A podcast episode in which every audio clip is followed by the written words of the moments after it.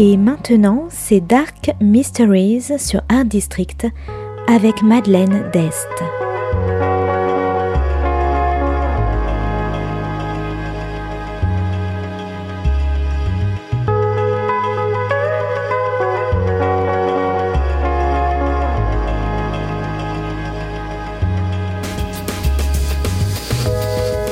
Welcome to Dark Mysteries, a book review show devoted to crime, mysteries, thrillers, and the dark side of human nature.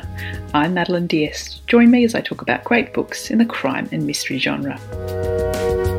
Today's book is Death on the Nile by Agatha Christie. First published by Collins in 1937, today's book is all about greed, deception, and loyalty.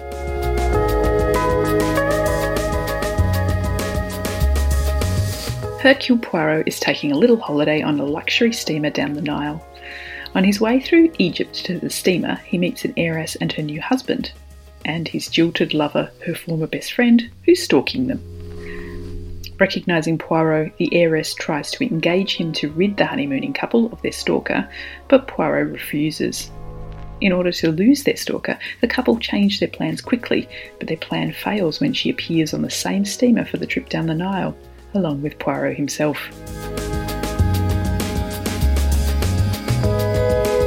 The steamer the Karnak is filled with an array of colourful characters, including a flamboyant romance novelist, a complaining middle aged American socialite, and coincidentally, the heiress's American trustee.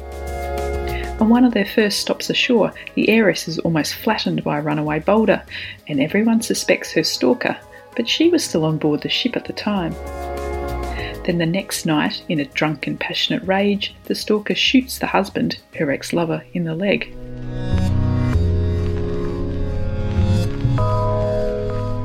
As soon as the shot is fired, she is quickly filled with regret and she kicks away her pistol and is taken away to her cabin, where a nurse stays with her all night. Yet later that night, the heiress is shot dead in her bed, and the stalker's gun cannot be found. If the stalker has an alibi for the whole night, then who else could have killed the glamorous heiress?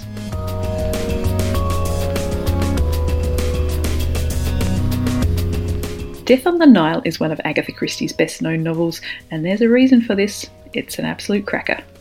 Like Murder on the Orient Express, the murder takes place in a confined space, this time a boat, with a selection of strange people who are not quite what they first appear.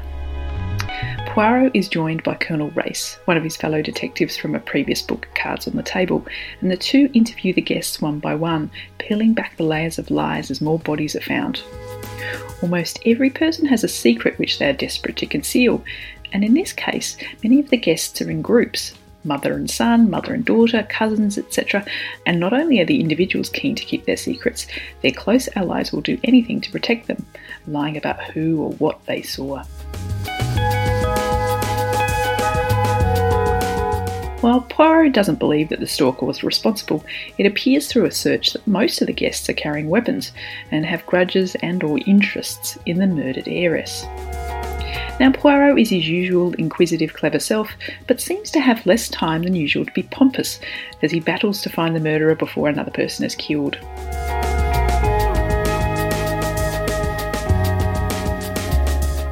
Now, this time I tried really hard to pick the murderer before the end, but yet again I failed as Christie delivers another ending I never expected.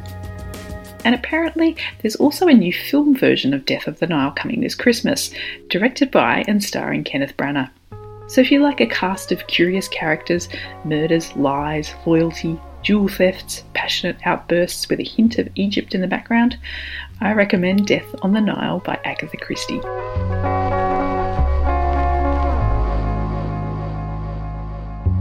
Thanks for listening to Dark Mysteries. If you have any feedback or want to say hello, you can contact me at Art District Radio by email at mde at artdistrict-radio.com.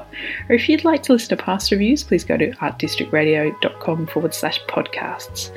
And until next time, happy reading.